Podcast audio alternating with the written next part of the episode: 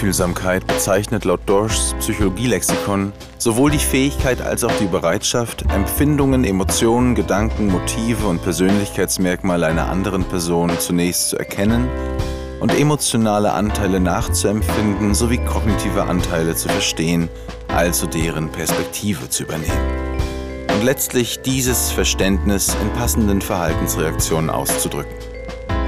Dieses durchaus herausfordernde Unterfangen verlangt neben beidseitiger Bereitschaft und ausgeprägten interaktionalen Fertigkeiten auch passende Situationsbedingungen wie zum Beispiel interpersonelle Ähnlichkeit oder gute, ausgeglichene Stimmung. Den Gegenüber wahrhaftig zu sehen, dessen Wesenskern sichtbar zu machen, sowohl Bereitschaft, Fähigkeiten als auch die Schaffung optimaler Bedingungen ergänzen sich mit diesem Ziel im Gespräch mit ihrem Moderator, Edgar Einfühlsam. Ja, und das bin ich. Hallöchen. Herzlich willkommen in Folge 26.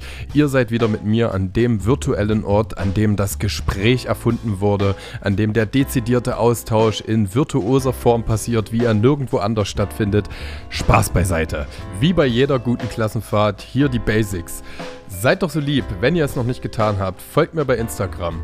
Geht zu Spotify oder eurem Lieblings-Streaming-Anbieter und lasst mir 5 Sterne oder Feedback da, ich freue mich riesig. Jeden zweiten Donnerstag im Monat erscheint bei Spotify, Deezer oder dem Streaming-Anbieter deiner Wahl eine neue Folge Edgar Einfühlsam, ein schönes Interview mit bezaubernden GästInnen und jeden vierten Donnerstag im Monat könnt ihr mit meinem Brustwarzen-Double im Spee, Kollege Hartmann, in dem wunderschönen Podcast nicht die einzigen hören hören, wie wir uns Gedanken über die Gesellschaft, unsere Lieblingsfilme und alle möglichen Probleme von Haushalt bis hin zu unserer Psyche Gedanken machen.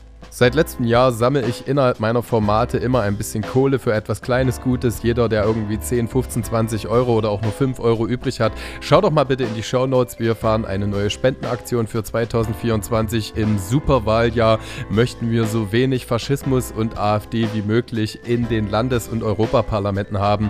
Deswegen freue ich mich für jeden, der ein paar Dukaten übrig hat, dem Spendenlink folgt, damit wir, wenn 5, 6, 700 Euro zusammen sind, der guten journalistischen Arbeit des Korrektivmagazins Danke sagen können. Ja, und eine bessere Brücke zu meinem heutigen Gast als die Spendenaktion kann es wohl kaum geben, denn bei allen gesellschaftlichen Fragen, die ich mir so stelle, haben mir besonders in den letzten Monaten zwei Bücher ganz gut weitergeholfen, bestimmte Dinge äh, etwas analytischer zu verstehen. Und das sind die Bücher vom äh, Philosophen Jan Skudlarek äh, gewesen und sind es auch noch. Wenn jeder an sich denkt, ist nicht an alle gedacht, heißt sein jüngstes Werk und Wahrheit und Verschwörung, wie wir erkennen, was echt und wirklich ist. 1986 in Hamm geboren, wuchs der Autor und Lyriker in Nordrhein-Westfalen, aber auch in Spanien und Mallorca auf. Er studierte Philosophie und Hispanistik und veröffentlichte 2017 sein erstes Buch Der Aufstieg des Mittelfingers. Alle seine drei bisher erschienenen Monographien arbeiten besonders die Themen einer pluralistischen Gesellschaft heraus, wie sie durch mediale Einflüsse oder auch die verschiedenen Zeitgeschehnisse wie zum Beispiel Pandemien oder Wirtschaftskrisen zueinander stehen, was passiert, wenn sich gewisse Faktoren in einer bestimmten Art miteinander verzahnen und unsere Gesellschaft sich in einem Überangebot aus Falschinformationen und selbstgerechten Auslegungen gefühlt auf den Abgrund zubewegt. Das klingt erst einmal ganz schön apokalyptisch und dennoch postuliert Jan Skudlarek innerhalb unseres Gesprächs Zwangsoptimismus. Wie wir von einer semi-guten Ausgangsgrundlage dorthin finden, lasst euch überraschen, womit ich euch hiermit sanft und gleitend in den Hauptteil der Folge überführe. Ja, hallo Jan, und da sind wir jetzt im richtigen Format. Ganz lieben Dank für deine Zeit. Äh, wie geht's dir? Wie viele Seiten hast du heute schon geschrieben?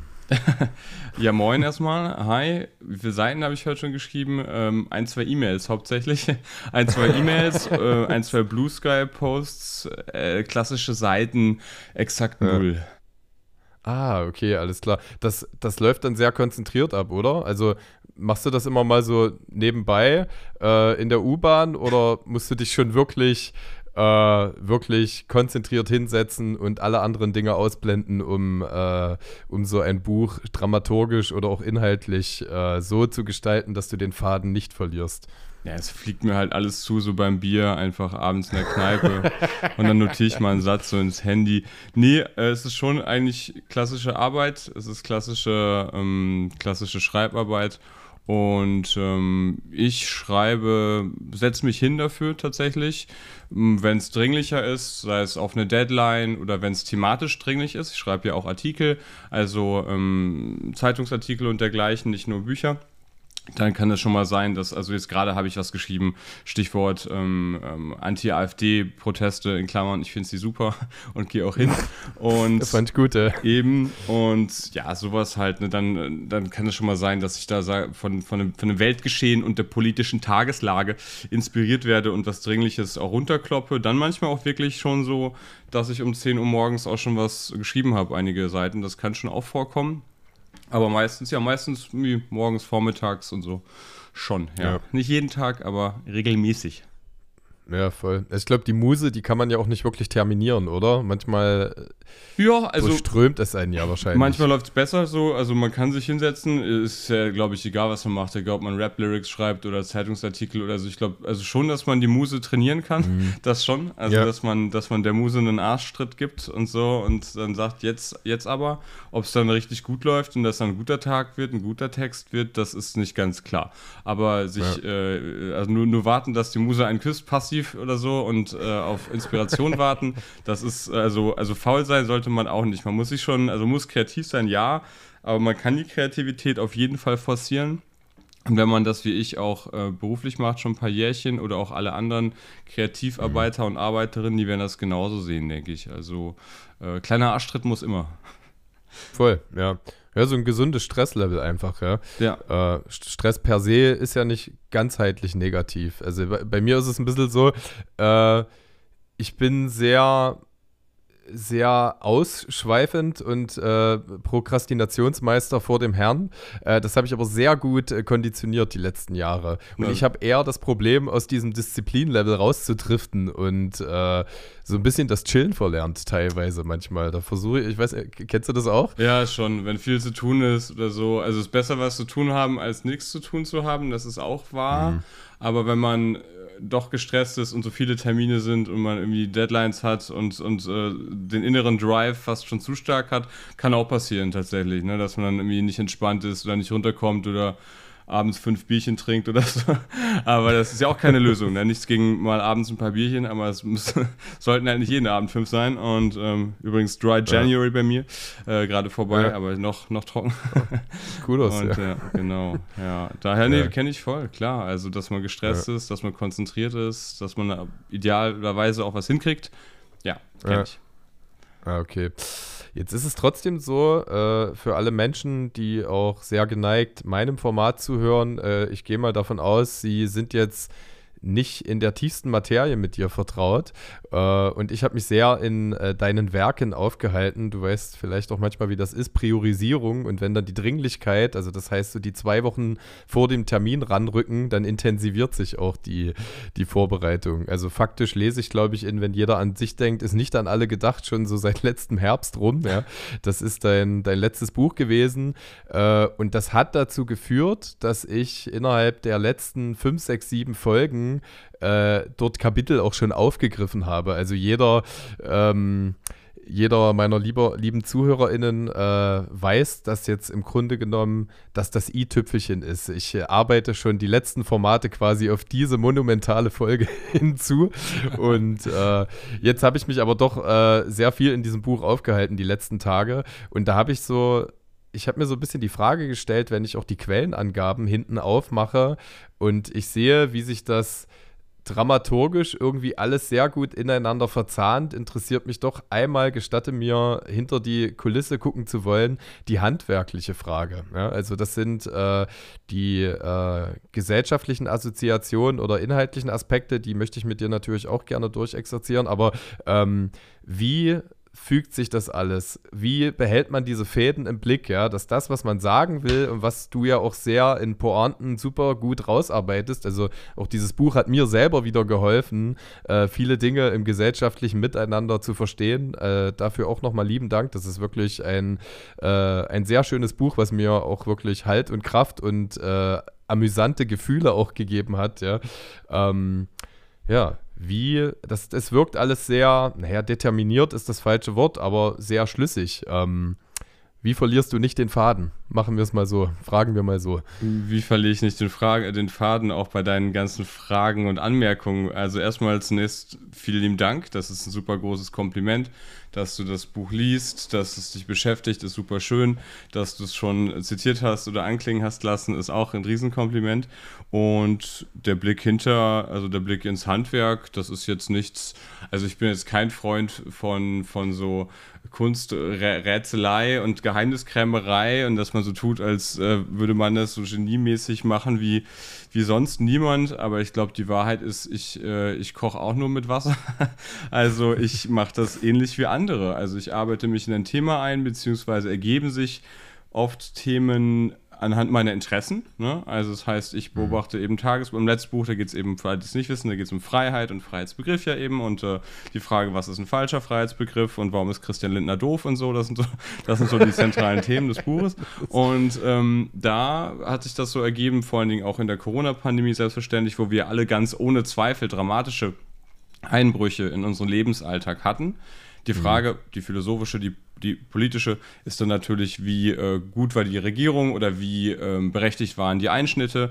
Ähm, in Klammern, im Nachhinein lässt sich auch vieles einfacher beurteilen. Da dürfen wir auch psychologisch jetzt nicht uns selbst äh, auf den Leim gehen und sagen, ja, es war doch mhm. alles irgendwie halb so wild. Irgendwie, vieles war nur so halb so wild, weil wir ja eben unser Lebensstil geändert haben, zeitweise zu Zeiten der Pandemie etc. pp. Das heißt, ich lese ganz viel, ich beschäftige mich, ich ähm, sammle auch, ähm, ich glaube, ja, also Autorin vergangener Jahrzehnte und Jahrhunderte hätten das wahrscheinlich noch offline gemacht mit äh, Notizheft oder dergleichen. Ich ähm, copy-paste, screenshotte Sachen aus Artikeln, aus Zeitungsartikeln. Ich zitiere aus Büchern. Ich habe Bücher rumliegen, die dann ganz viele verrückte Klebezettel drin haben mit den mir relevanten Stellen. Und äh, dann äh, habe ich zum Beispiel so ein ganz großes oder mehrere große chaotische Word-Dokumente, wo ich dann einerseits verschiedene Screenshots von mir interessanten Themen einfüge, aber die dann auch selber in dem Dokument mit, äh, mit Kommentaren versehe. Ne, wo dann, keine Ahnung, äh, jetzt mal banal Lindner sagt XY und Freiheit ist das und das und dann meine Kritik daran, warum ich das anders sehe und Gegenargumente und so. Und am Ende habe ja. ich dann eine riesen Baustelle von verschiedenen, ja, ähm, mehreren Manuskripten. Ich, ich mache wirklich dann, es ist ganz viel Copy-Paste, muss man jetzt nicht denken, dass ich so 500, 600 Seiten Notizen vorher schreibe, das nicht. Aber es sind schon mhm. dann mehrere mhm. Notiz, ähm, ähm, ja, Steinbrüche und äh, durchaus mal 5, 6, 7 und ich mache die in so 100er Seiten, also mit Bildern und so, ne? Aber dann äh, drucke ich mir die auch tatsächlich irgendwann spätestens aus und gucke die mir in so mit Ringbindung und so und gucke dann nochmal durch. Und ähm, aber da darf man auch, apropos Muse und apropos Arbeit, die Arbeit nicht vergessen. In der mhm. Vergangenheit habe ich ab und zu dazu tendiert, einfach so Notizen zu machen, Kommentare zu schreiben. Aber äh, es soll ja, wie du schon sagst, ein Text daraus folgen und bestenfalls ein, ein, halbwegs gut komponierter, lesbarer Text, weil diese Notizbücher kann und will keiner lesen. Und mhm. dementsprechend muss man sich irgendwann hinsetzen und sagen, okay, jetzt tippst du mal äh, mit den ganzen Ideen und den ganzen Kommentaren und den ganzen Schlagzeilen, Bildern und Ereignissen im Hinterkopf, äh, setze ich mich mal hin und gehe da vielleicht so ein bisschen ähnlich vor wie bei einer wissenschaftlichen Arbeit. Ich habe vielleicht so ein bisschen Struktur, ähm, mhm. so ganz grobe Gliederung, aber nicht genau. Und ich bin dann jemand, der ziemlich viel auch runterhackt, also auch schon tatsächlich ein paar Seiten am Tag schreiben kann. Heißt aber nicht, dass sie gut sind. Also ich, ich bin ein Vielschreiber und dann wird, oder würde ich auch allen, die auch schreiben, egal ob es Rap-Lyrics sind oder ob es was anderes ist, machen, machen, mhm. machen, schreiben, schreiben, schreiben. Also wegwerfen kannst du immer. Ne? Und ja. ähm, drüber gucken kannst du immer und sagen, das ist alles blöd und es verbrennen kannst du, kannst du immer oder, oder löschen auf der Festplatte. Aber genau, und dann geschieht das natürlich, auch das ist kein Geheimnis in Zusammenarbeit, auch wenn nur mein Name draufsteht. Der Name meiner Lektorin steht im Einband drin. Also ich habe eine Lektorin, also jemand vom Verlag, die mhm. sehr geübt ist, auch im Blick auf Texte. Und also das ist schon eine Teamplayer-Sache oder zumindest eine Zweier-Team-Sache heißt, ähm, dann schicke ich einen Text, ein Kapitel an meine Lektorin und die guckt dann drüber und äh, nimmt auch den, ähm, den Rotstift raus und sagt, vielleicht hier mhm. ist ein mhm. Satz äh, zu viel, hier wiederholst du dich, das hast du zwei Seiten vorher schon gesagt, hier ist ein Verb, das du gerade schon gesagt hast, können wir da nicht eine Alternative finden, ähm, das Argument finde ich schwammig, kannst du präziser sein, hier fehlt ein Beispiel, hier fehlt eine Quelle, also Sachen, die ich auch im Idealfall mir selber denke, ne? also ein bisschen Stil und ein mhm. bisschen Beispiele nennen kann ich auch, aber es ist total gut und wichtig, jemanden zu haben, der Feedback gibt von außen, jemand, der einen äh, frischen Blick hat und der sich im Idealfall auch traut zu sagen, hey, die Seite ist Mist, die nehmen wir raus. Ah, geil. Also ganz lieben Dank für den handwerklichen Einblick, das äh, finde ich super. Einer meiner Lieblingsfilme ist auch ein Dokumentarfilm, wo man John Irving beobachtet, wie er Recherchereisen für sein Buch macht. Ja? Also dieses hinter den Kulissen-Ding, das, äh, das liebe ich einfach. Ist deine Lektorin, das interessiert mich auch mal so, ist das äh, verlagsgebunden? Weil ich habe jetzt hier liegen Wahrheit und Verschwörung, was im, äh, äh, dein Vorbuch, was im Reklamverlag äh, erschienen ist und das andere ja im Tropenverlag. Ist das immer die gleiche Lektorin oder hast du da pro Verlag dann immer jemand anderen.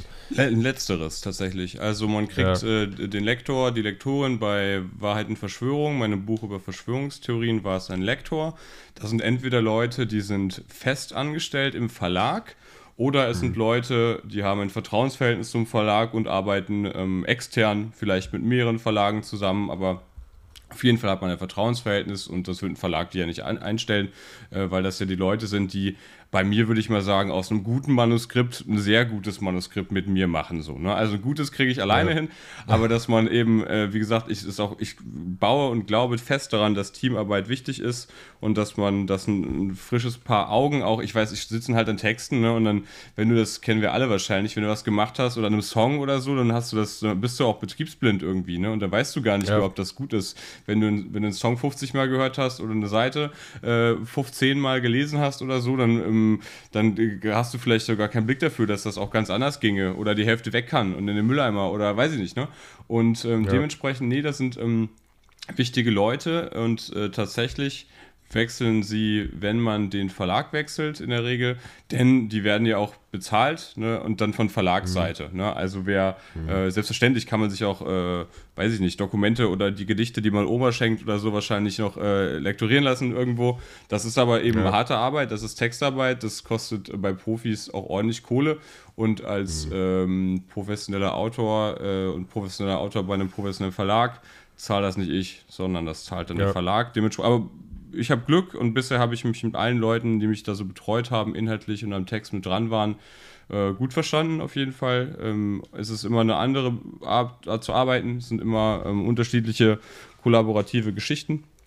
Aber ja, wenn man jetzt nicht läuft, geht es auch nicht. Ne? Also vielleicht haben auch ja. andere Leute weniger Glück und dann ähm, kommen die nicht miteinander klar und dann ich nehme an, da würde im äh, Idealfall auch, wenn es ein größerer Verlag ist, würden die dann auch wen anders organisieren. So, ne? Also wahrscheinlich nicht auf die Schnelle und nicht so einfach und die haben jetzt keinen Schrank, wo sie die Lektoren rausnehmen können oder so. Aber äh, im Großen und Ganzen muss das schon so sein, dass man auf Augenhöhe ist, dass es respektvoll ist, dass äh, man als Autor nicht gleich zusammenzuckt, wenn man kritisiert wird, sondern auch vielleicht äh, denkt, ja, vielleicht hat meine Lektorin, mein Lektor auch äh, einen guten Blick und auch ein bisschen Recht und die Sprache und die Seiten, das Buch und das ist ja einerseits vielleicht Kunst, äh, aber andererseits auch Material. So. Mhm. Ja. Also lieben Dank für die Einblicke. Du hast da was gesagt, was mir sehr gut gefällt und was auch so ein bisschen äh, assoziierbar ist mit dem, was du geschrieben hast in den Büchern, nämlich äh, dass keiner gefeit ist vor einem guten Korrektiv. Und ich denke, das ist auch wirklich nur im aktiven Miteinander geht. Ich musste auch sehr viel trainieren über die letzten Jahre, konstruktiver mit Kritik umzugehen, weniger von Eitelkeiten äh, das Ganze zu bilanzieren, sondern äh, den Gewinn daraus zu erkennen. Ja? Und das ist ja auch sehr gut übertragbar auf eine Gesellschaft. Und äh, ich mochte, dass du die Essenz äh, an meinem Antityp Christian Lindner so ein bisschen ausgerichtet hast, der sich ja auch nach Erscheinen des Buches wieder phänomenal neu profiliert hat äh, durch die diverse Äußerungen und Aktionen. Ja. Ähm, aber ich sehe da so, ich sehe da so die, die Essenz ein wenig, also auch so also bücherübergreifend. Menschen, die von Gefühlen gesteuert oder Befindlichkeiten gesteuert nicht einlenken möchten und auch gerade äh, die Bearbeitung des Autonomiebegriffs in deinen Büchern, äh, die legitimiert und quasi die Vokabel äh, Egoismus durch Freiheit ersetzt. Ja, das ist, äh, ist ja so ein zentraler Dreh- und Angelpunkt. Ja. Und ich finde abgefahren, wenn ich jetzt Wahrheit und Verschwörung sehe, an diesem Buch hast du gearbeitet, bevor äh, die Pandemie uns äh, gezeigt hat, wie interessant wir sind, so als wandelnde Sozialexperimente. Ähm, und das war ja, also ich meine, alles, was so in der Zeit, als du das Buch wahrscheinlich geschrieben hast, sehr tagesaktuell gewesen ist, Donald Trump, die, äh, das Aufkommen der AfD und auch wirklich die Normierung von Hoax. Also, äh, ja, also so, dass jeder sich so ein bisschen seine eigene Wahrheit bastelt. Ähm, das kann ich jedem auch nur empfehlen, äh, sich in diesem Buch irgendwie mal vorzunehmen. Und dann kam irgendwie so als, ähm, als ob es äh, irgendwer schlecht geskriptet hätte, die Pandemie obendrauf und hat das Ganze intensiviert. Und wenn ich mir jetzt das Jahr 2024 angucke, äh, mit den ganzen demokratischen Movements, äh, ist das so, als ob sich das alles irgendwie dramaturgisch zusammenfügen würde, ja. Aber dahinter stehen ja eigentlich die Ängste und die Sorgen äh, von Menschen äh, und auch die Irritation von Menschen in, der, in, in diesem Pluralismus des Lebens, würde ich es jetzt einfach mal bezeichnen, und dem gegenüber skrupellose Egoisten, die nicht davor Halt machen, sich rhetorischer Stilmittel zu bedienen, um diesen Egoismus äh, zu steuern. Ja, also ist ja klar, du hast mich eigentlich fast schon durchschaut. Ne? Also hinter, hinter der Pandemie steckt natürlich ich, ne, um das Buch zu verkaufen. Das, deswegen habe ich die Pandemie. Es ist nicht Bill Gates. Alle sagen Bill Gates, Bill das Gates, aber, dir, ja. aber ich, ich, ich stecke hinter Corona. Geil. Also, das wollte ich dir unterstellen, ja. Also nee, mein, ja, Lieblings-Hoax also, des Tages. nee, also ja, sind, ich arbeite schon manchmal können es mir sogar vorwerfen, das kommt manchmal in so ein Sterne äh, verrissen, so von, von Leuten, die, die, die, sich ertappt fühlen oft, die dann sagen, ach, das ist ja. so ein Zeitgeist-Autor, ne, der sich die zeitgeistigen ja. Themen, aber ja, das sind selbstverständlich Themen, ob es damals eben die sogenannten alternativen Fakten sind oder das Problem der Wahrheit oder so Phänomene, Phänomene wie Donald Trump oder AfD, das sind selbstverständlich Sachen und Entwicklungen, die uns alle tangieren. Und äh, ich habe nicht damit rechnen können, dass eine Pandemie, äh, dass Verschwörungstheorien so groß werden. Sie waren ja irgendwie schon groß vorher, vorab. Dass das Ganze so riesig wurde, hat mich auch überrascht, stimmt. Ich habe dann, ja, zum Glück auch ein bisschen profitieren können im, im Sinne von, äh, dass meine Aufklärungsarbeit ähm, auch gefragt war, Interviews oder eben auch mit Jugendlichen habe ich ganz viel gearbeitet.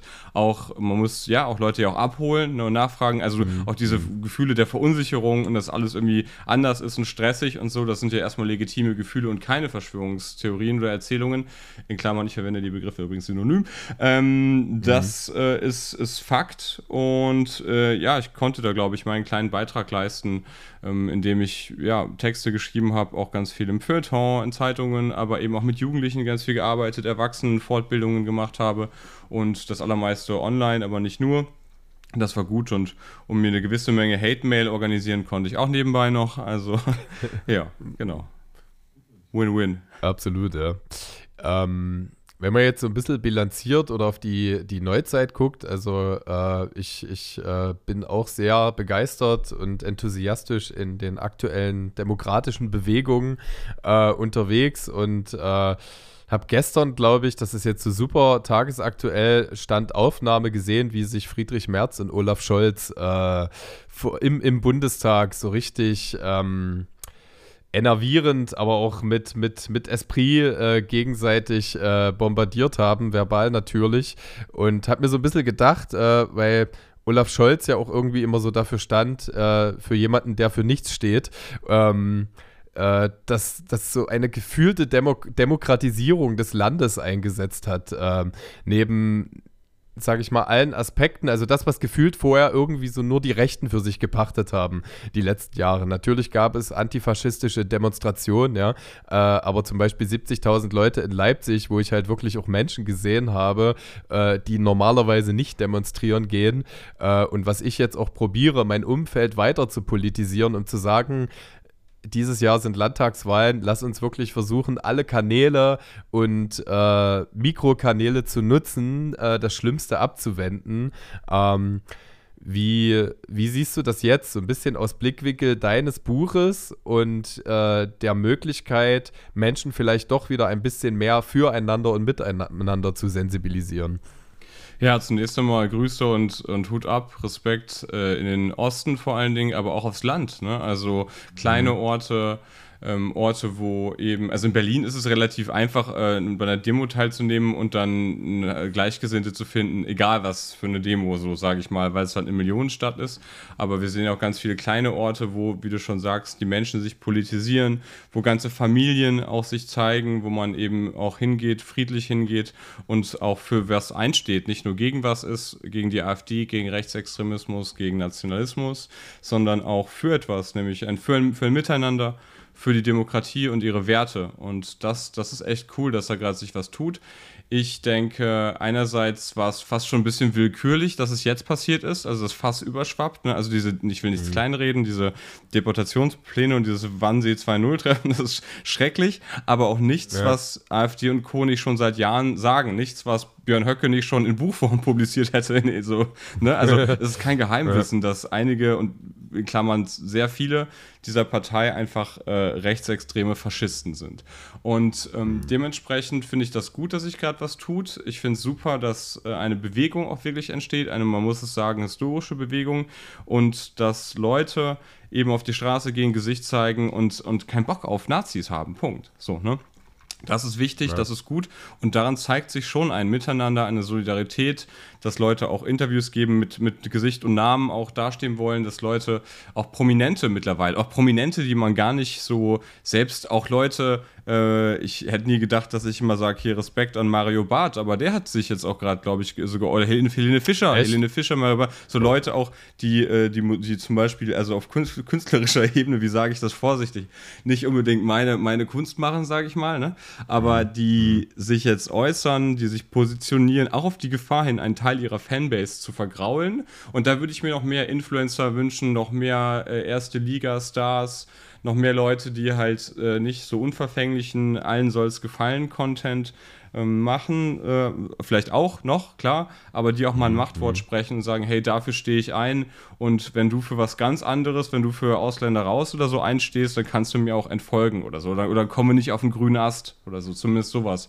Ähm, das mhm. wäre das wär noch wichtig. Also ich sehe jetzt ganz viel Mut, ganz viel Solidarität, ganz, ganz viel Zusammenhalt aber das muss eben mehr als nur ein Gedanke sein, sondern man muss diesen Zusammenhalt auch zeigen, sei es auf die Straße gehend oder äußern, indem man es postet, indem man es am Küchentisch sagt, indem man es mit Leuten fort. Muss nicht alles militant sein. Ne? Du musst jetzt ja auch nicht hier auf Arbeit deinem Kollegen sagen, wenn ihr anders denkt als ich, seid ihr alle Idioten und ich bin der Größte und meine politische Meinung ist die einzige. Das natürlich nicht. Aber so mhm. argumentieren und für was einstehen und auch wissen, wofür man einsteht und warum, das sehe ich ganz viel momentan. Und das, ähm, das, das ist gut, weil Menschen eben für Werte einstehen, für mitmenschliche Werte einstehen.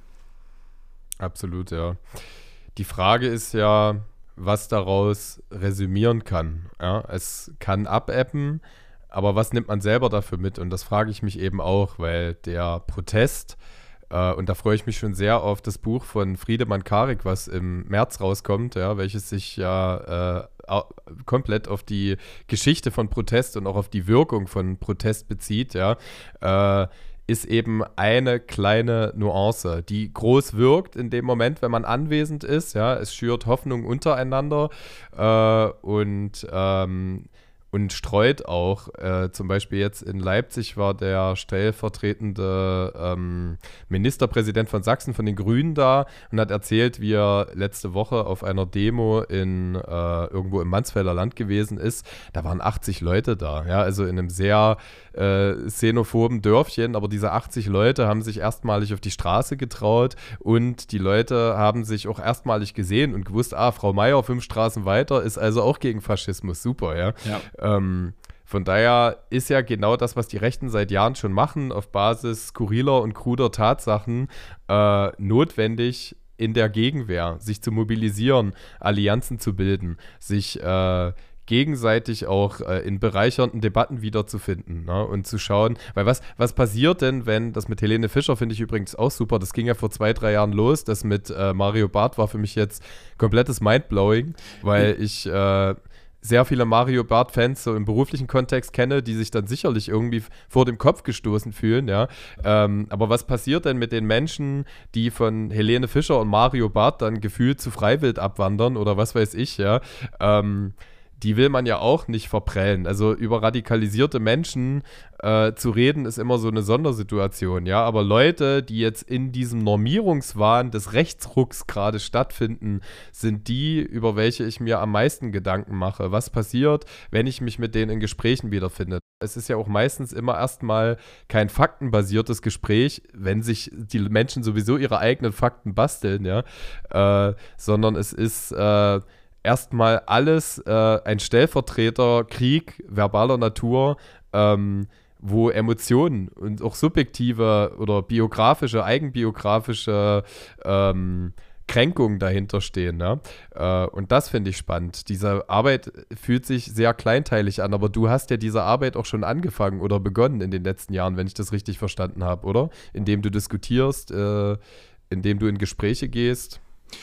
Ja, also ich habe gerade nochmal so äh, nebenbei so ein bisschen nachgeguckt. Also Mario Barth hat sich auf jeden Fall geäußert, aber auch Bully und Helene mhm. Fischer, was auch immer, also Stars irgendwie. Aber man muss auch cool. aufpassen, bevor wir jetzt in die, in die Lobrede auf, auf den Mario ein, einstimmen und so. Der hat auch zu Weihnachten erst seine, seine Anti-Gender-T-Shirts verkauft so ne, und damit halt eigentlich so ja, AfD ja. oder äh, klassisch rechte, recht populistische Talking Points. Ne, damit macht er, damit macht er Weihnachtsgeschenk, T-Shirts, äh, T-Shirt-Weihnachtsgeschenke und so. Mhm. Und äh, dementsprechend, ja. wenn, wenn einer mal äh, aufzeigt, sagt, hey, cool, ich bin auch gegen rechts, dann ist das vielleicht äh, erstmal punktuell gesehen eine lobenswerte Nummer, aber jetzt nicht so, dass wir das ewig abfallen müssen, das, weil es braucht einen längeren Atem. Es braucht einen längeren Atem und äh, einmal was sagen kann ja auch äh, vielleicht PR sein oder so, ne? das kann auch sein. Wie ernst Leute ja. was meinen, sieht man über Zeit hinweg auf, auf Dauer. Und ja, also ich probiere mit Leuten über sowas zu reden, ähm, tatsächlich sehr viel auch online. Ähm, ich habe auch sogar zeitweise, also es kommt drauf an. Ne? Also ich probiere mit Leuten das Gespräch zu suchen und ähm, auch die gerade diejenigen, die unentschlossen sind, so ne, oder Ge Gegenargumente zu präsentieren oder Argumente für bestimmte Dinge. Und das geht online ganz gut. Früher ging es auf Twitter, das ist jetzt äh, auch eher so eine Fascho-Hölle ja. geworden. ähm, jetzt äh, eben auf, auf Threads, auf Blue Sky bin ich, auf Insta. Ich bin 87 ja. Stunden am Tag im Internet, deswegen ähm, genau. Und aber ja, manche Leute kann man sehr gut auch erreichen per Argument und ähm, mhm. viele wollen auch erstmal, dass man zuhört.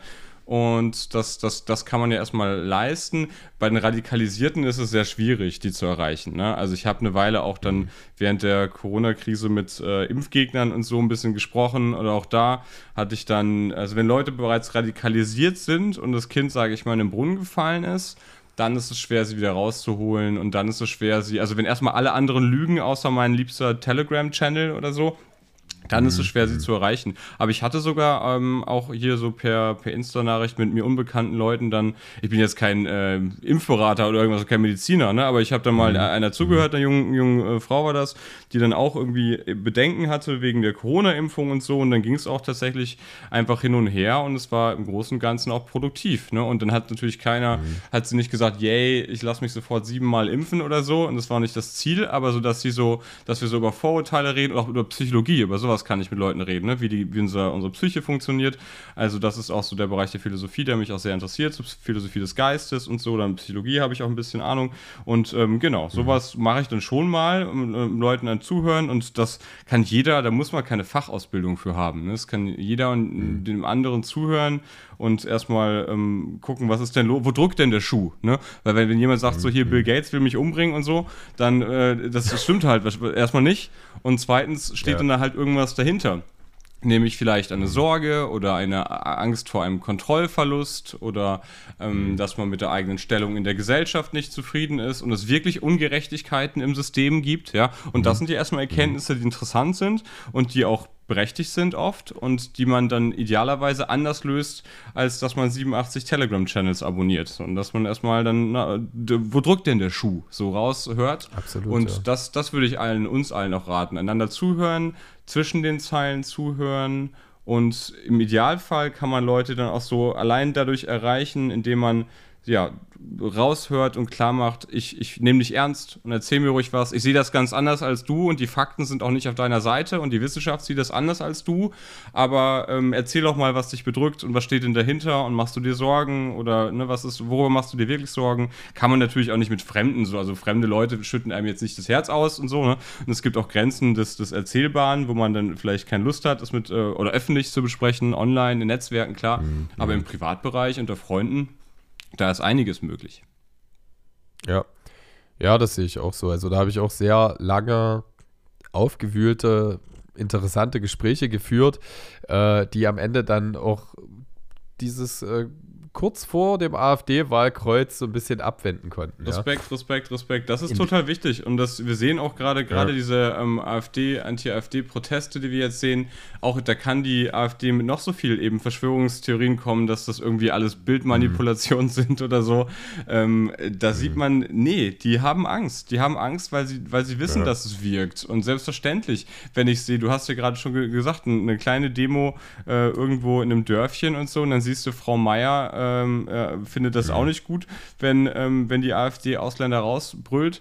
Um, und das, das ist dann schon einfach wertvoll, diese Erkenntnis. Oder, ja. oder ich habe einen Artikel jetzt veröffentlicht im Tagesspiegel, wo es geht um die, um, um die eben auch Proteste geht. Und dann war auch einer der ersten Kommentare irgendwie so, ja, das sind doch alles nur Links, Linksgrüne und Antifas und so, ne? Denkst du auch so, mhm. nee, das mhm. ist halt schon einfach so, ne? Von, von, wir haben jetzt keine zwei Millionen, abgesehen davon, dass nicht der schwarze Block ist, aber so zwei, ja. zwei Millionen schwarze Blockleute, die dann, nee, das sind einfach äh, doch irgendwie normale Leute so und äh, ja. Mhm. Ja, ich musste so ein bisschen daran denken, als du äh, von der Konversation berichtet hast über äh, äh, oder mit der Impf-Skeptikerin, wie auch immer, äh, nenne ich es jetzt mal so. Da musste ich so ein bisschen an diesen Abschnitt äh, Zeigefinger und Spielverderber, in, äh, ähm, wenn jeder an sich denkt, ist nicht an alle gedacht denken. Äh, und diese Lagerbildung, die wir ja schon innerhalb der Pandemie hatten. Radikalisierte Impfbefürworter mit, mit No-Covid-Hashtags äh, äh, und eben die Gegenseite, ne? wo dieser, dieser Absolutismus oder diese, dieser Fatalismus auch irgendwie gefühlt dahinter steht steht. Das hat sich irgendwie gefühlt in einer Hochkonjunktur befunden, kurz bevor der Ukraine-Krieg äh, anfing und die Menschen sich relativ schnell gespalten haben in Putin-Versteher und Gegner. Ja? Also so, dass man gefühlt immer dieses, äh, diese Platzhalter-Variable empfindet. Und ähm, ich, ich, wenn ich jetzt so ein bisschen weiter denke, haben wir das ja innerhalb dieser Proteste auch. Es ist erstmal gut und einfach Antifaschist zu sein, ein gemeinsames Feindbild zu haben. Äh, aber was steht dahinter? Ich meine, selbst Friedrich Merz ist ja gestern die AfD angegangen. Während er aber affirmativ Positionen der AfD in seinen Reden übernimmt. Christian Lindner auch. Und ich habe so das Gefühl, dass wir jetzt in einer Situation sind, die positiv ist, aber dass wir nicht die Krankheit, sondern ein Symptom bekämpfen. Das ist so ein bisschen wie wenn man analog sagt, äh, du darfst erst wieder Sport machen, wenn du schmerzfrei bist, ja. So, ich habe so das Gefühl, wir haben irgendwie so in der Zeit, in der ich entstehen, entstanden und gewachsen bin als Mensch, konnten wir Sport machen und jetzt haben wir so dolle Schmerzen, weil wenn diese Schmerzen weg sind, äh, Schmerz jetzt analog für AfD, ja, ähm, da müssen wir erstmal hin, haben wir ja trotzdem noch das Problem des Sozialdarwinismus, des äh, Kapitalismus, der äh, die Arm-Reich-Schere so groß hält, dass eine politische Bildungsebene ja auch gar nicht darstellbar ist. Oder Chancengleichheiten, die Gesellschaften erzeugen, welche gar nicht an der Wahlurne einen AfD-Zettel äh, äh dort reinwerfen. Ne? Und das, äh, deswegen ist es irgendwie so, mit, dein, mit deinen Büchern, die passen super gut und machen viel verständnisvoll, aber ich würde mir fast wünschen, wir würden ein Buch zurückrudern, damit wir wieder bei diesem Problem sind. Ja? Ähm, und äh, denkst du, dass aus dieser Politisierung, die jetzt gerade stattfindet, äh, auch das Kleinteilige sensibilisiert werden kann innerhalb der Gesellschaft, dass Menschen nicht nur dieses gemeinsame Feindbild AfD aufgreifen, sondern vielleicht wirklich verstehen, ähm, sich noch aktiver einzubringen, um solche Probleme wie Klimakrise, äh, Arm-Reich-Schere, ja, also dieses ganze Demagogische vielleicht auch zu debattieren in ihren Umfeldern oder aktionistisch anzugehen über die nächsten Jahre. Also das nächste Mal würde ich vielleicht auch ein Buch empfehlen. Du hast jetzt schon Buchempfehlungen geäußert. Ich würde, wenn man mhm. von dieser ja, sogenannten Spaltung der Gesellschaft spricht, die ja so gefühlt auf jeden Fall eintritt, da gibt es ganz spannende Erkenntnisse aus der Soziologie von Steffen Mau und anderen, das Triggerpunkte-Buch, das auch ein Spiegel oh. Online-Bestseller jetzt ist. Und da haben sie auch empirisch rausgefunden, da haben die dann auch Leute befragt, aber auch streiten lassen über so Themen wie eben Migration und Arbeit und Gendern und was weiß ich nicht alles. Also so die, die eben Streitthemen. Da gab es tatsächlich, muss man sagen, ähm, zur Überraschung auch der der Forscher und Forscherinnen gab es dort ziemlich viel Konsens eigentlich. Ne? Also ähm, zu sowas wie äh, Ausländer raus, sagen ganz wenige und, ähm, und gar keine Grenzen und jeder darf immer überall hin, sagen auch ganz wenige. So, wir haben schon eine breite. Mhm sage ich mal, Mainstream-Basis für bestimmte Meinungen. Das ist, also die Spaltung ist nicht so groß, wie man denkt, sagen uns diese Soziologinnen. Mhm. Gut, äh, jetzt gab es immer weitere auch Ereignisse, ähm, die jetzt auch in den letzten Zeit, also wir haben Krisen, ne? wir haben einfach Krisen, das kann man mhm. nicht kleinreden. Mhm. Krisen, ähm, Stichwort Ukraine, Stichwort Globalisierung, Stichwort KI, die bestimmte, sicherlich, ist keine Krise, das ist eine riesige Chance, aber es bedroht natürlich mhm. auch bestimmte Arbeitsplätze, müssen wir auch ganz, äh, ganz klar sein. Also wir haben Umbrüche vielleicht, genau so, so formuliert. Aber da ist ist, da ist doch Christian, entschuldige bitte, ist doch Christian Lindner genau der richtige Mann, denn Krisen sind ja dornige Chancen laut ihm. genau. Die Krisen sind die dornigen Chancen, ja. Also äh. auch das, ich habe äh, also so, äh, so 100% falsch ist es selbstverständlich eben nicht, ne? aber man muss schon ähm, mhm. äh, in einer privilegierten Position sein, um von einer Krise auch, oder, oder man muss äh, schlau sein oder tatkräftig sein, um von Krisen auch zu profitieren. Das stimmt. Wenn man jetzt dem, dem Bürgergeldbezieher im Hochhaus sagt, so, hey, profitier doch mal von der Arm-Reich-Schere oder so, oder profitier doch mal von, das geht ja, äh, geht ja gar nicht so einfach. Und ähm, es ist schon so, dass ähm, eben Probleme da sind und Probleme, die gelöst mhm. werden müssen. Du hast es eben äh, genannt, auch zum Beispiel die Verteilung von Ressourcen. Wer hat was? Wir haben auch gar nicht zu wenig Geld in der Gesellschaft, sondern äh, es gibt einfach Leute, die ihre viele haben und so ein paar Leute haben halt so viel wie die unteren 50 Prozent des Landes, einfach muss man mhm. sagen. So ein paar Milliardäre haben halt so viel Kohle wie, wie die untere, untere Hälfte. Und das sind, ähm, und das sind Entwicklungen auch, die eher zunehmen und die auch dann ein, ja eigentlich schon Garant sind für, für sozialen mhm. Sprengstoff und für Dissens und für wirkliche Spaltung. Also das gibt es ohne Zweifel. Und Gleichzeitig haben wir Parteien, Populisten wie die AfD, aber man muss auch sagen, jetzt Sarah Wagenknecht mit ihrer neuen Partei mhm. oder auch die Werteunion, die sich ja gerade gründet. Also die AfD kriegt Konkurrenz im Bullshit-Labern, kann, kann, man eigentlich sagen. Und ähm, ja. das äh, ist auch ein äh, ja, Problem, auch für die USA, ne? Stichwort Trump also mhm. äh, klar, Biden ist gefühlt 700 Jahre alt, das hilft der ganzen Sache auch nicht, aber äh, mhm. Sachpolitik und ruhige Politik, auch, auch ein Scholz, ne? ein Kanzler Scholz, der einfach sehr ruhig ist, fast schon ähm, äh, einschläfernd, und das, äh, das wirkt natürlich anders als jemand, der auf die Kacke haut und sagt, Deutschland ist kurz vorm Abgrund und wir haben die Umvolkung und was weiß ich nicht alles an Verschwörungserzählungen. Mhm. Und äh, das emotionalisiert die Leute ja auf eine negative Art und Weise. Ne? Also ähm, jemand wie, wie Frau Weidel, die hält schreckliche Reden voller Desinformation und Verschwörungstheorien, aber sie, äh, sie schafft es, einen Teil zumindest, Gott sei Dank nicht super viele, aber einen Teil der Leute zu erreichen und äh, wütend zu machen auch. Ne? Zu, die sogenannten Wutbürger zu mobilisieren. Und ähm, mhm. klar, man hat die Symptome, man hat die Wut dann zum Beispiel und ähm, gleichzeitig ist nicht alles an Wut oder an Kritik unberechtigt. Ne, man hat Missstände in der Gesellschaft, wir haben Ungerechtigkeiten in der Gesellschaft, wir müssten diese angehen und müssen diese angehen. Ähm, Stichwort ähm, Arm und Reich, Stichwort eben, äh, wie sieht die Zukunft des Landes aus, auch als Wirtschaftsstandort, ne, wir werden immer älter mhm. und so weiter und so fort. Ähm, das sind schon besorgniserregende Zustände.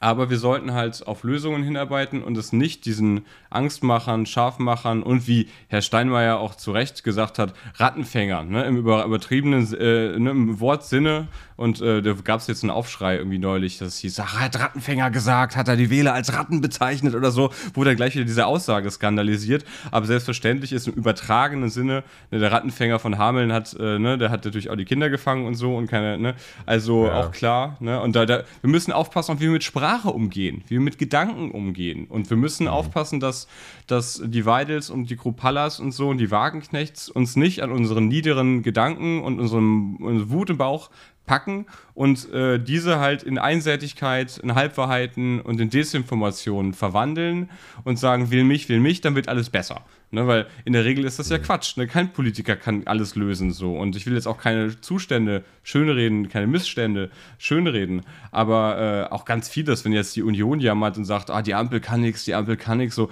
hey Leute, die sind seit zwei Jahren an dem Kram dran, den ihr seit 20 Jahren verkackt habt. So, ne, muss man auch mal sagen. Richtig. Ähm, deswegen finde ich das auch gut, was äh, dass Olaf Scholz sich dahingehend gestern gewehrt hat, ohne das äh, kleiner Disclaimer, keine Heiligsprechung für Mario Barth oder Olaf Scholz. Ja, ich bin mir bewusst, welcher Bullshit-Hangar da auch da ist, aber ich finde, wir müssen alle Akteure, die gestalten und Einfluss haben, auch in ihren Widersprüchen betreffen und dürfen sie auch nicht generalisieren anhand der Dinge, die sie nur schlecht gemacht haben. Ja, und ähm, von daher äh, finde ich gut, dass er das sensibilisiert hat, weil genau das fehlt, dass jemand in einer euphorischen oder pass gefühlt passionierten Art und Weise brennt für das, was er macht. Und wenn Olaf Scholz ganz unaufgeregt immer in einem sehr äh, defensiven, rhetorischen Stil argumentiert, fühlen sich Menschen halt nur eingeschränkt abgeholt. Obwohl diese Regierung, wie du eigentlich schon ganz gut gesagt hast, wenn man in gewissen Feinheiten hinguckt, äh, hinter solchen großen Debatten wie Heizungsgesetz etc.,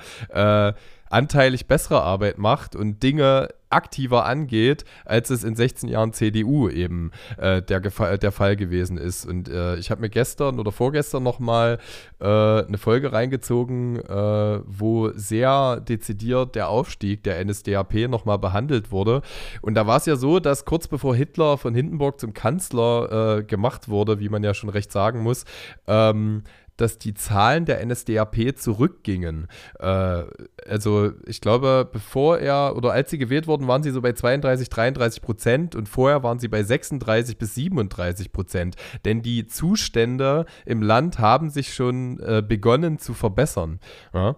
Und diese Lorbeeren hat Hitler ja in der, äh, in der ersten Zeit auch eingeheimst. Ja? Also die ersten Jahre seiner äh, man kann ja gar nicht Kanzlerschaft, Diktorenschaft sagen, äh, wurde ihm ja auch Lob äh, beigemessen, weil man hatte ja aufgrund dieser ganzen Weimarer Republik und Erster Weltkriegssituation äh, wahnsinnig viel Luft nach oben. Ja? Und daran merkt man irgendwie schon, Hitler war schon so richtig depressiv kurz davor und dachte, äh, es, es wird nichts. Und wenn es nicht geworden wäre, dass die NSDAP regiert, dann hätte wahrscheinlich die Weimarer Republik oder die SPD zwei Jahre später die, die Lorbeeren eingestrichen. Und äh, äh, alle PessimistInnen in meinem Umfeld, die sagen, das wird das Thüringen, Sachsen, Sachsen-Anhalt, die werden dieses Jahr AfD regiert sein, ja, denen habe ich gesagt, ähm, es sieht nicht rosig aus, aber wartet mal was noch passiert und an was die Menschen sich da aktuell auch profilieren können. Also das merkt man ja dazu, wenn Habeck äh, eine Rede rausgibt, ja,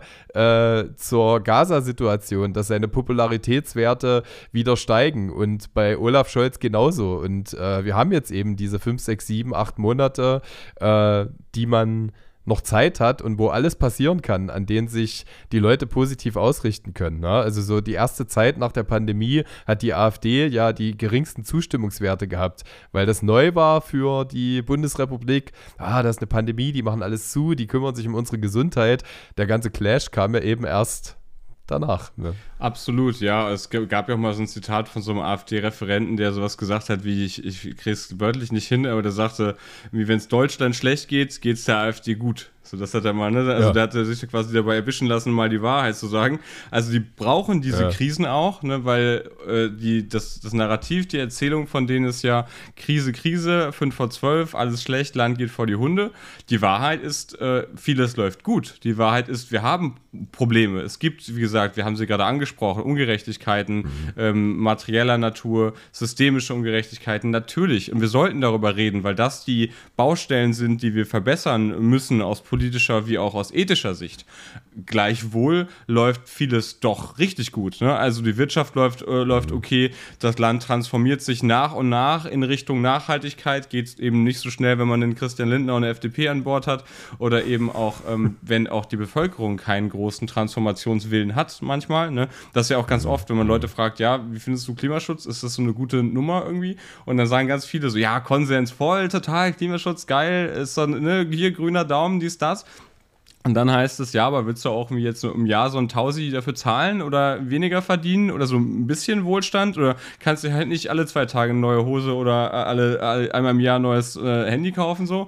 Und dann ist dann, dann geht das Zähneknirschen los. Ne? Also, ach wirklich, ah ja, das hat also mhm. Konsequenzen. Das ist also kein grüner Slogan, den wir einmal so, äh, ne? Also das ist dann ja, und es ist ja, manches ist ja auch wirklich äh, nervig, muss man ja auch sagen. Ne? Also, dass sich so diese, diese kleinen auch Veränderungen, da muss man sich ja auch umtrainieren. Auch selbst jemand jemand wie ich, der das, der das, äh, eher, der bevorz äh, der das eher gut findet, dass sich eben was tut in Richtung Nachhaltigkeit und so, ne? Da gibt es ja eben kleine Veränderungen. Äh, jetzt was ganz Banales, was das Leben nicht groß tangiert, aber jetzt fällt es mir irgendwie ein, so der, ähm, das wurde auch schon äh, diskutiert, dieser äh, Verschluss auf so Colaflaschen und Sprite-Flaschen, dass der jetzt dran ist, mhm, was ja Sinn macht, genau. ne? dass der nicht verloren geht und der, die, die mhm. Dinger lagen ja einfach überall rum im Müll und keine Ahnung, welche Tiere fressen sie und was weiß ich und das ist in Plastikmüll und jetzt ist der dran und natürlich kommen dann, das ist kein echtes Wissen, kein echtes äh, gesellschaftliches Problem, und dann kommen natürlich die Populisten und sagen, ach, schau an, die grüne Verbotspolitik äh, zwingt uns jetzt, äh, den, den äh, die Cola-Verschluss obendran zu machen, das ist doch bevor,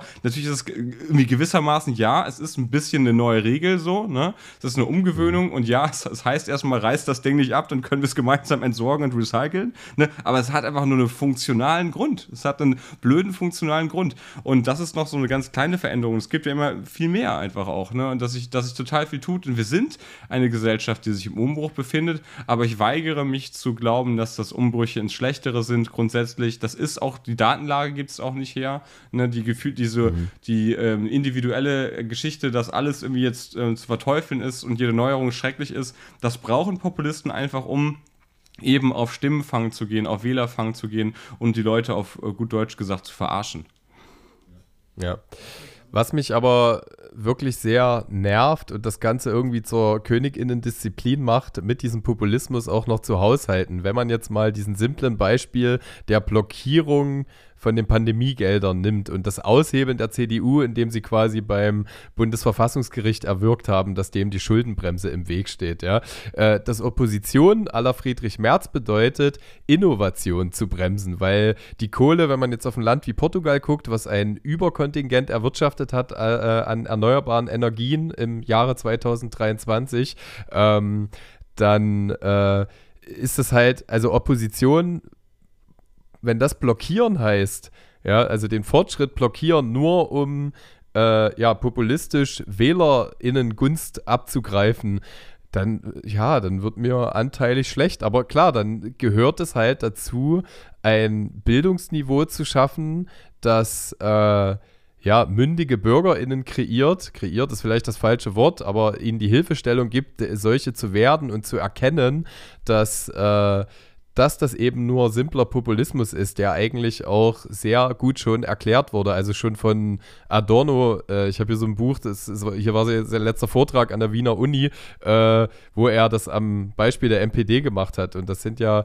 genau die gleichen Mechanismen. Und das Ganze ist so ein bisschen durch den Neofeudalismus des Geldes einfach begründet. Ja, also wenn man sich den die Abschaffung des klassischen Adels während der französischen Revolution anguckt, da sind auch erstmal Köpfe gerollt und das hat ja am Ende auch Napoleon hervorgebracht, ja. Also was, was, was passiert, wenn man diese Ordnung des Geldes abschafft? Ähm, aber vielleicht auch nicht so radikal abschafft. Ich mag zum Beispiel auch diese Text Me Now Bewegung aus Österreich, die äh, äh, ja Marlene Engelhorn, äh, äh diese Millionenerbin, als eine der bekanntesten VertreterInnen äh, beinhaltet, ja. Ähm, wie löst sich das sukzessive auf? Das Verständnis, dass es auch Möglichkeiten impliziert, das Geld anders zu verteilen, weil dadurch auch viel mehr Potenziale äh, entfaltet werden. Ja, das, das ist das, was mich interessiert und wahrscheinlich ist das auch das, was du anteilig ansprichst äh, in den Büchern, dass so eine Transformation schleichend, steter Tropfen hüllt den Steinartig nur über die Bühne äh, äh, zu bringen ist. Ne? Weil wenn du so eine französische Revolution hast, dann, also, ne, wenn, wenn dann alle Könige gekö geköpft sind und du nicht weißt, wie es weitergeht. Auch nicht, auch nicht viel besser. Ja oder doof, russische ne? Revolution oder genau, es kommt auch nicht immer ein besseres mhm. System dann, ne? Also bei der französischen Revolution mhm. da dann äh, nach und nach äh, schon, ne? Aber denken wir auch an andere Revolutionen dann äh, sind auch oft, oder, oder jetzt, wir müssen gar nicht so sehr in die Geschichte gucken. Also wenn jetzt einiges schief läuft, und ich bin jetzt, wie gesagt, äh, ein Zwangsoptimist in vielen Dingen, aber wenn wir uns, wenn wir uns angucken, was in den USA passiert, so wenn Trump zurück ist und der ist, der ist richtig wütend und hat richtig Bock auf Revanche, das ist richtig scheiße einfach. Und der, der könnte schon, also der wird nicht von heute auf morgen Diktatur machen, aber Diktaturen, äh, Demokratien sterben langsam auch, ja. Und das ist dann, der, der baut schon, der installiert dann Richter, äh, die ihm wohlgesonnen sind, noch mehr, in Klammern, einige sind ja schon da und so. Also das kann schon Transformationen in die äh, in eine ja, Gemeinwohlrichtung, in eine pluralistische, in eine progressive brauchen Zeit, in eine Klimakrisen ernstnehmende brauchen Zeit, aber sicherlich auch Transformationen hin zu äh, Autokratie, ähm, schlimmstenfalls Diktatur und äh, dem Rückbau von Rechtsstaat, die brauchen auch Zeit.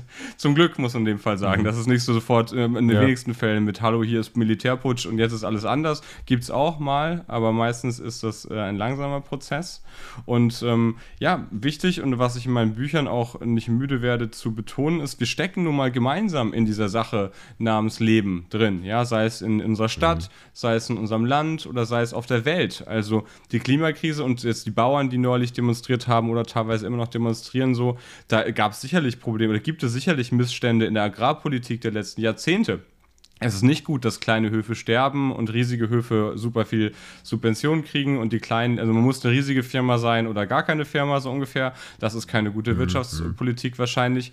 Aber ähm, die sind auch tangiert eben von der Klimakrise und wenn jetzt, äh, wenn es noch weitere Probleme gibt, Überschwemmungen oder, oder Dürren oder so, dann wird der deutsche Bauer kann dann noch so äh, in der Autobahn blockieren, wenn wir nicht nach und nach auf äh, Richtung ähm, ja, grüne Transformation, nachhaltige Transformation, ökologische Verantwortung umsteigen, dann, äh, dann gut Nacht. Ne? Vielleicht eben nicht 2024, nicht 2025, mhm. so, ne? aber wie die Erde äh, 2034 aussieht, 44 und so weiter. Und irgendwann sind das dann Sachen, da können wir, wenn wir Senioren sind in 30 Jahren, dann können wir auch sagen, ja, uns tangiert es weniger oder sowas, aber das ist dann auch keine gute Politik. Ne? Und das ist ja auch sowas, was manchmal auch Friedrich Nein. Merz und solchen Leuten vorgeworfen wird, dass die eben diese Verantwortungsperspektive diese intergenerationelle Verantwortungsperspektive gar nicht wahrnehmen und dass sie so, sich so auch so mhm. benehmen, als würden sie so noch Politik machen für zehn Jahre und dann oder ein paar Jahre und dann ist eh Danke, ciao.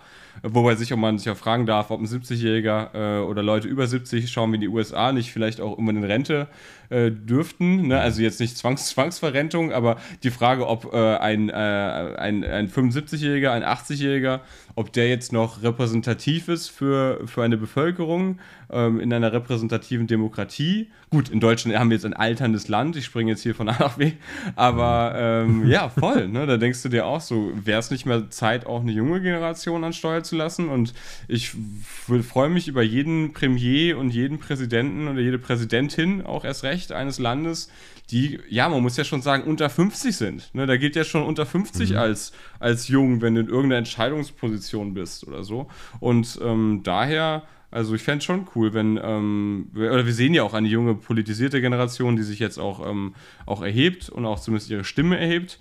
Ob sie dadurch Einfluss haben, naja. Ja, das, das Problem ist in der Machtbildung eben dieses ganze Lobbyistische und da will ich jetzt gar nicht wieder Intensitäten bemühen wie äh, Bilderberger Treffen oder so, äh, Bilderberg Treffen oder sonst was. Also ich meine, solche Verschwörungsmythen haben ja auch ihren wahren Ursprung, weil es eine Machtelite gibt im Hintergrund, die natürlich auch das Plateau zur Macht mitgestaltet. Ne? Also äh, nicht umsonst in, in dem Gespräch bei Jung und Naiv mit Adam Tooth, diesen, äh, diesem Wirtschaftsprofessor, äh, der hat ja auch gesagt, als Biden gewählt wurde, hat er einfach äh, die 200 einflussreichsten Familien mit Harvard-Abschluss etc. in ein Hotel, in ein Kongresshotel eingeladen, also oder auch Magnaten mit dem krassesten Einfluss und hat sie danach ein bisschen gesteuert und gelenkt. Ja?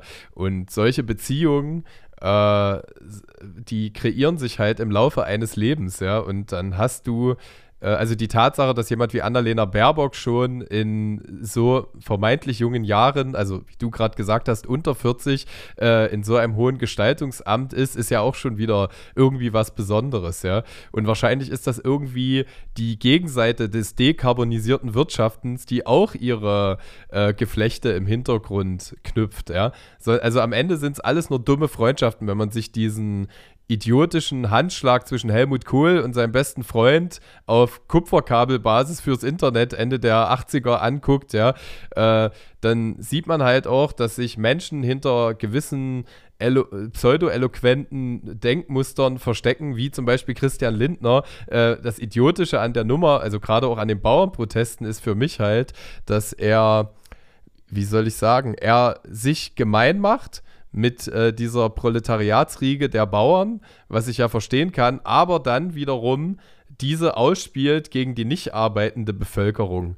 Äh, obwohl das Problem eigentlich, warum die Bauern da jetzt sind, wo sie sind, der Neoliberalismus ist. Also er selber äh, so ein bisschen Vertreter des, des Feindbildes ist, sich aber auf die Gegenseite stellt und auf die Menschen zeigt, die das kritisieren. Ja, also, weißt du, weißt du, wo ich grob hin möchte? Ich glaube schon, ja, auf jeden Fall. Also, es gibt ja. Macht und es gibt Leute, die Macht nutzen als solches.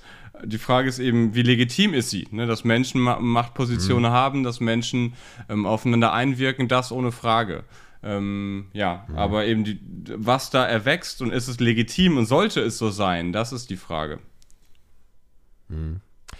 Mir hat in deinem Buch sehr gut gefallen die Tatsache, das war für mich so der, der krasseste Effekt, das hast du vorhin auch äh, anklingen lassen, wie wir einander brauchen als Gesellschaft. Diese Arbeitsaufteilung und da, dieser, also dass wir im Grunde genommen uns Individualismus suggerieren, aber eigentlich trotzdem noch eine Gesellschaft sind. Das hat mir irgendwie eine Sprache gegeben, warum ich Survival-Formate irgendwie idiotisch finde. Nicht aus einem Entertainment-Charakter heraus, sondern aus dem Irrglauben heraus, du könntest wirklich alleine im Wald überleben weil wir das ja nicht getan ja. hätten als Spezies, wenn wir uns nicht kollektiviert ja, hätten. Ja, ja, also klar, ja, voll. Also andererseits ist die Fiktion daran natürlich auch toll. Ne? Also ich gucke, hab sowas wie The ja. Walking Dead und sowas, solche apokalyptischen Stories mhm. liebe ich eigentlich, zu gucken, wie, wie Leute ähm, auf, auf Teufel komm raus irgendwie überleben in so ganz schrecklichen, apokalyptischen, die Gesellschaft bricht zusammen Situationen. Das interessiert mich fürchterlich. Würde ich, würde ich auch nur eine Woche durchhalten, wenn jetzt, wenn Zombies kämen mhm. oder wenn irgendwo, oder wenn man mich im Wald aussetzen, natürlich nicht. So, ne? Also das ist absolut klar. Und wir haben ähm, wirklich so ein, ein, ähm, ein Hyper, äh, eine, eine hyperindividualistische Fiktion eigentlich oder eine falsche Vorstellung von eigener Autonomie. Und natürlich ist es sinnvoll zu, zu wissen, welcher, welcher Pilz ist giftig und welcher nicht. Ne? Gerade wenn man Pilze sammeln will, macht das total Sinn, dass man sich damit vorher beschäftigt und nicht einfach rausgeht und irgendwas isst. Ne? Aber, Into the eben, wild. aber wir haben jetzt eine Gesellschaft, ja. wo ich eben nicht mehr Pilze sammeln muss, sondern ich gehe in den Supermarkt so. Ne? Und das ist dann dementsprechend mhm. Arbeitsteilung. Und Arbeitsteilung, die auch gut ist und von der ich auch profitiere. Oder auch sowas wie Steuern und andere Sachen, dass wir gemeinsam auch ähm, in einer Organisationsstruktur drin hängen, die uns auch das Leben angenehmer macht. Ja, also dass die Ampel funktioniert und die Straße darunter und dass es Schulen gibt und keine Ahnung und Elektrizität funktioniert. Das sind alles Leistungen, von denen ich profitiere, wo ich ganz, ganz wenig für tue. So minimalst. Ne? Vielleicht ein paar Euro irgendwo reinzahlen oder eine Firma damit beauftragen, dass damit dies machen und so. Aber ähm, es ist gleich, gleichzeitig wichtig, dass wir uns als freie, als autonome Individuen ähm, äh, erleben. Ne? Ich kriege ganz oft den Vorwurf, ich sei irgendein übler Kollektivist oder ein Kommunist oder ein, ein Öko-Ökofaschist und sowas höre ich dann ganz oft. Ne? Da kriegst du links, grün, links, grün und so, diese ganzen klassischen Beleidigungen natürlich immer mal wieder von Leuten, die sich irgendwie ertappt ja. fühlen, meist, meist wenn, ich, wenn ich was kritisiere. Ja. Und natürlich die, nicht. also ich will, dass wir freie Menschen sind. Ich will, dass wir auch in unser eigenen, eigenes Leben auch realisieren können und die eigenen Freiheitsräume auch konservieren. Gleichzeitig glaube ich aber, dass, es, dass wir eine Verantwortungsperspektive haben, dass wir eine Sozialverantwortung haben, jenseits auch der Eigenverantwortung. Also, dass wir füreinander da sein auch müssen in Teilen aus ethischer Perspektive. Und wenn jemand aus einem Kriegsgebiet herkommt und dann wurde seine Heimat äh, zerbombt dann ist das doch eine Sache, wo man sagt, hey, stell dir das doch mal umgekehrt vor. Ne? Also äh, Bom Bomben auf Berlin so und dann würde ich auch irgendwo hinlaufen und sagen, hey Leute, habt ihr mal eine Suppe und einen Schlafplatz? Gerade wurde meine Wohnung zerbombt. Ne? Und dann ist das... Ähm, ist das ein, sage ich mal, ein, ein ethische, eine ethische Pflicht, auch Leuten zu helfen. Und klar, man kann in Details gucken, wie läuft ein Zusammenleben und so, wie läuft das alles ab in einer Gesellschaft. Aber erstmal sind wir in einer in einer Wohngemeinschaft, sage ich mal, in einer planetarischen Wohngemeinschaft, aber auch in einer Deutschland ist eine WG und Städte sind auch eine WG, ne? Und so zu denken, man ja. wäre ganz allein auf der Welt und ich komme schon allein klar und so, das ist eine, das ist Quatsch. ich glaube, wenn du das auch mit Walking Dead besprichst, du hast ja noch als Gegengewicht äh, deine intellektuelle Selbstwirksamkeit, Erfüllung, Aufgabe, ne, der du frönen darfst. Also kannst du von dieser Fiktionalisierung Walking Dead eben differenzieren. Ein äh, alkoholabhängiger junger Mensch, der in einer Einraumwohnung zu Hause zehn Staffeln The Walking Dead durchbinscht, der ist dann wirklich hart in dieser Lebensrealität. Ja? Also, dass dieses, diese Stimmung, diese Atmosphäre aus der Fiktionalisierung heraus sein reales Lebensgefühl steuert. Ach ja, also ob jetzt jemand, der äh, alkoholisiert ist oder in einer kleinen Wohnung oder arm oder aus einem anderen Milieu, jetzt nicht gleich Kunst von Realität oder so unter, unterscheiden kann, das würde ich auch bezweifeln. Also manche Leute können besser und manche können schlechter ja. Unterscheidungen treffen oder analytisch trennscharf denken. Klar, ich gehe davon aus, dass, ja. dass, äh, dass die Serie nicht zu, zu, Unrecht auf jeden Fall, dass die Serie zu Recht äh, beliebt war. Also teilweise war sie auch schrecklich, muss mhm. man sagen. Auch, aber es ging mir auch weniger ja. um Walking Dead als Serie, als um die dahinterstehende eben. Warum uns das fasziniert als Menschen? Ne? Warum ist diese Apokalypse? Weil sie ja eben darauf hindeutet, dass wir in einer Gemeinschaft leben, dass wir in Gemeinschaften leben wollen, mhm. müssen, dass wir die Nähe anderer Leute suchen, nicht nur aus ähm, Überlebensperspektive, wo kann ich schlafen, was kann ich essen, sondern vielleicht kennst du wahrscheinlich diese Maslow'sche Bedürfnispyramide auch, ne, wo dann Sachen sich aufbauen. Mhm, genau. Man hat die Grundbedürfnisse, man ja. muss essen, schlafen, sonst was, atmen und dann nach und nach geht es eben ja auch, dass du mit anderen Leuten reden willst, dass du wahrgenommen werden willst, dass, dass es cool ist, wenn jemand dich nach deiner Meinung fragt und so. Und ähm, das, das sind, also wer sehen will, wie Leute kaputt gehen, der muss sich auch nur sowas wie Isolationshaft und so angucken oder eben komplette Isolation, das ist mhm. ja, das ist Folter. Das ist zu Recht gegen die Menschenrechte und gegen Menschenrechtskonventionen, weil wenn wir Menschen krass isolieren, ähm, dann ist es, äh, widerspricht es dem, was uns menschlich macht, was uns ähm, als, als humane Wesen ausmacht. Und äh, diese, mhm. diese eben auch in der in der normalen Politik manchmal vorherrschende von den Liberalen und so Vorstellungen, dass jeder so komplett seines Glückes schmied und jeder ist so Einzelkämpfer und soll es auch sein und dann ist möglichst viel Freiheit, Gemeinwohl und Glück, wenn alle ganz viel für sich selber kämpfen und einen, ich sag mal, einen Fick auf die anderen geben. Das ist, das ist ja jetzt nicht unbedingt, äh, wie man sich Gesellschaft vorstellt, also jedenfalls keine gute. Mhm. Mhm. Aber das resümiert ja aus der Überbetonung des Individuums. Also gut, dass du das nochmal sensibilisiert hast. Ich arbeite manchmal an Stereotypen und die Kranken natürlich. Und ich wollte halt nur sagen, auch so ein äh, Beispiel in deinem Buch, wenn der Vergleich zum Mittelalter, wenn eben Allianzen auf dem Feld stattfinden und die Verhältnismäßigkeit von Instandhaltung, Haus, äh, Bewirtschaftung, Acker etc. sichtbar ist. Also alle Annehmlichkeiten oder sage ich mal eher so der untere Teil der Bedürfnispyramide, der erfüllt ist, ja, äh, in einer Verhältnismäßigkeit stattfinden. Und du siehst, dass das das Ergebnis der, Ar der familiären Arbeitsaufteilung ist, die ja auch kühl und pragmatisch stattgefunden hat, ja, aufgrund der schlechten medizinischen Versorgung damals, ist das halt eine andere Art Kausalitätsempfindung, wie entsteht die meine Versorgung als jemand, der eben in dieser Wohnung hockt äh, mit fließend Wasser The Walking ja. Dead guckt und vielleicht dann auch noch, wie du gesagt hast vorhin, in einer Telegram-Gruppe ist, die sein einziger politischer Versorger ist mit, mit, mit Inhalten, ja, dass dann eben ein sehr abstraktes Verhältnis zu der äh, Sättigungsebene, unterer, untere Grundbe äh, Grundbedürfnispyramide entsteht und zu dem, wie man sich irgendwie politisch und als Teil der Gesellschaft empfindet. So sieht's aus. So sieht's aus, ja. Wie, wie gehen wir da raus, mein Lieber? Was, was ist der magische eine Satz, der uns alle Der magische eine Satz, der Gemeinwohl herstellt und die Krisen der Welt besiegt. Ja, wenn ich den hätte. Wenn ich den, ja. wenn ich den hätte, würden sich meine Bücher besser ja. verkaufen. also, äh, nee, äh, gute Frage, gute Frage. Was willst du machen? Ne? Also, wir können, glaube ich, tagtäglich ja. unseren kleinen Teil leisten. Ob das jetzt äh, manchmal ein Demo-Besuch ist oder einfach nur, dass wir nett sind, den anderen zuhören und sie ausreden lassen und nicht nur unsere Meinung aufs Brot schmieren die ganze Zeit. Sowas also, ähm, ja, vielleicht, was kann man sagen, ne? Also sei, sei, im Idealfall halbwegs so nett, wie du auch ne, das umgekehrt hättest, ne? Also goldene Regel, also fügt dem anderen nichts zu, was dir nicht auch selbst zugefügt werden sollte von anderen. Aber ist es einfach? Nein. Ähm, ist es eine schöne Regel? Ja. Und halten selbst Philosophen wie ich und Leute, die sowas beruflich sich mit solchen Theorien auch auseinandersetzen, halten wir uns dauernd an, an, an das, nur weil wir es kennen? Nein, natürlich nicht, ne? Also wir sind, ne, wir sind alle Menschen mit, mit Gefühlen und mit äh, Kränkungen und mit Wünschen und so und, und das, das Miteinander in der Gesellschaft ist doch oft genug ein Gegeneinander.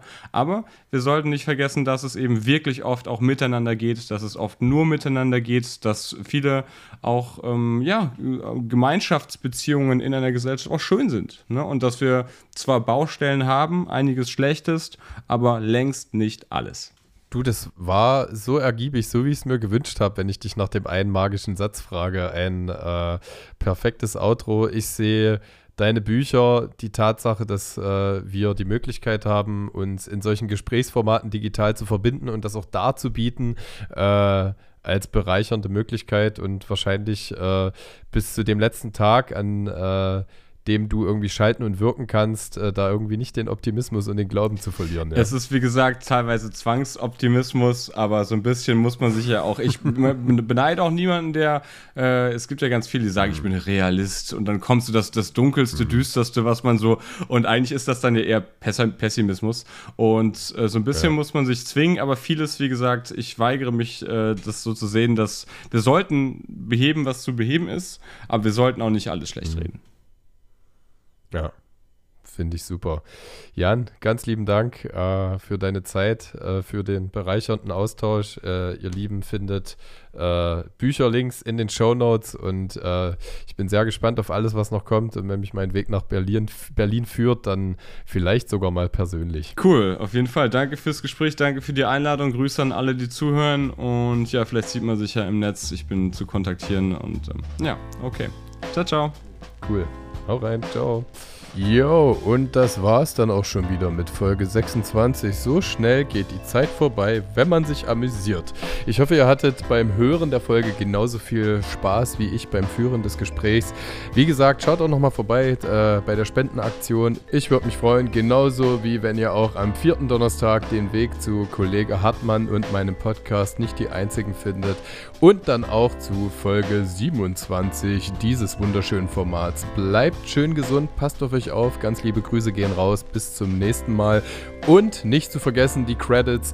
Die wunderschöne Musik in Intro und Outro kommt vom bezaubernden Produzent Sounds Like a Hugo. Die Grafik ist gemacht bei Kana Music. Und der Grund, weshalb ich immer wieder weitermache, seid ihr und die ganzen bezauberten Menschen, die mir in Alltag, Beruf und Kulturarbeit begegnen.